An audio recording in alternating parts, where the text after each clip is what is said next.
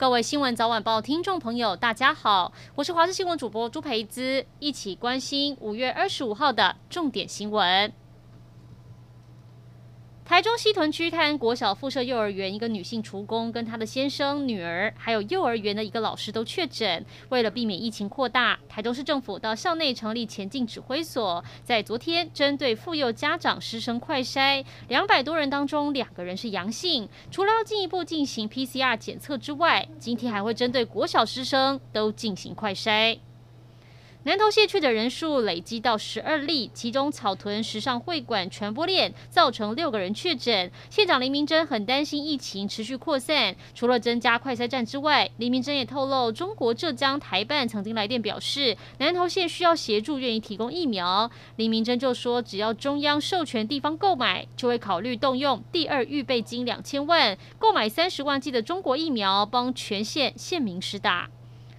屏东确诊数攀升，恒春半岛还是有部分业者放任游客违规，无视海域关闭规范进行水上活动。垦管处获报稽查，开出三张罚单。另外，在嘉义还有业者假关门真营业，包含 KTV 有外籍移工群聚欢唱。隔天又查获一起桌游餐饮店没停业，遭到重罚三十万。而在高雄也有酒吧变身麻将赌场，当场被抓包。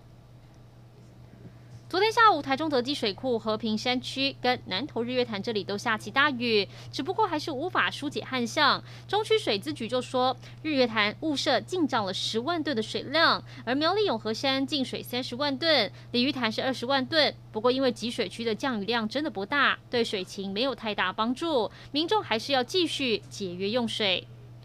国际消息：马来西亚首都吉隆坡在昨天晚间发生轻轨交通事故，造成两百多名乘客受伤，当中四十七个人伤势严重。根据当地媒体报道，在昨天晚间八点，这一辆空列车跟一辆载着两百多名乘客的列车发生碰撞，相关单位接获通报，立刻派出大批救护车前往现场。而当地警方表示，目前仍在调查事故发生原因，不过警方怀疑很可能是行车控制中心沟通失误导致事故发生。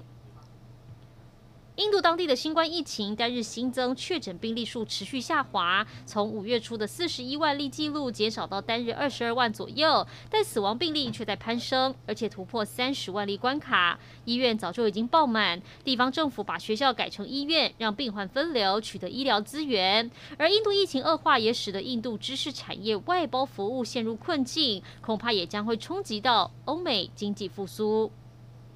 一起来关心国内天气。今天受到锋面影响，北部、东部地区还是不定时有局部短暂阵雨或雷雨，东部则有局部大雨发生几率，南部也有零星短暂阵雨，其他地区则是多云。中午过后，各地有局部短暂雷阵雨几率，而且山区也会有局部大雨发生的可能。因为云多有局部雨，各地高温稍微下滑，只是中南部还是会有局部三十六度以上高温，而有些地方还是有可能会来到三十八度。户外活动一定要多补。充水分，注意防晒。